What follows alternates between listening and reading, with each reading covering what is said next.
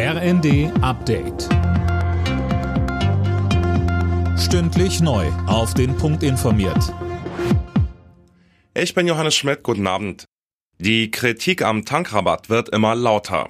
Wirtschaftsminister Habeck will das Bundeskartellamt deshalb stärken, so dass es leichter wettbewerbswidrige Gewinne abschöpfen kann. Auch er wirft den Mineralölkonzernen vor, Profit zu machen, statt den Tankrabatt an die Kunden weiterzugeben.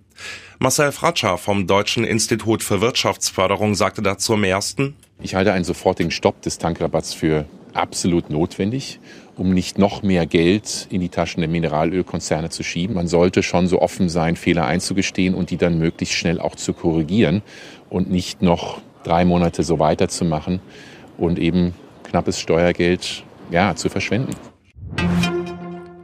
Bei der französischen Parlamentswahl gibt es vorläufig keinen klaren Gewinner. Das Wählerbündnis von Präsident Macron liegt mit der Linksallianz von Jean-Luc Mélenchon in etwa gleich auf. Ob Macron die nötige absolute Mehrheit für seine geplanten Reformen bekommt, ist also noch offen. Dass Bundeskanzler Scholz demnächst wohl doch die Ukraine besucht, befeuert die Debatte um Waffenlieferungen nochmal kräftig. Anne Brauer weiß mehr. Der ukrainische Botschafter Melnik sagte dem Spiegel, man hoffe, dass Deutschland endlich seine Versprechen wahrmache. Er forderte konkrete Daten, wann Waffen kommen.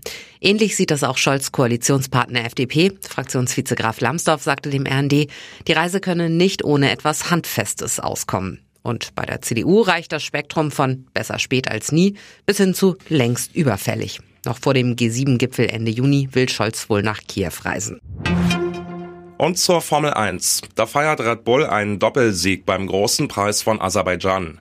Weltmeister Max Verstappen kam in Baku als erster über die Ziellinie vor seinem Teamkollegen Sergio Perez und George Russell im Mercedes.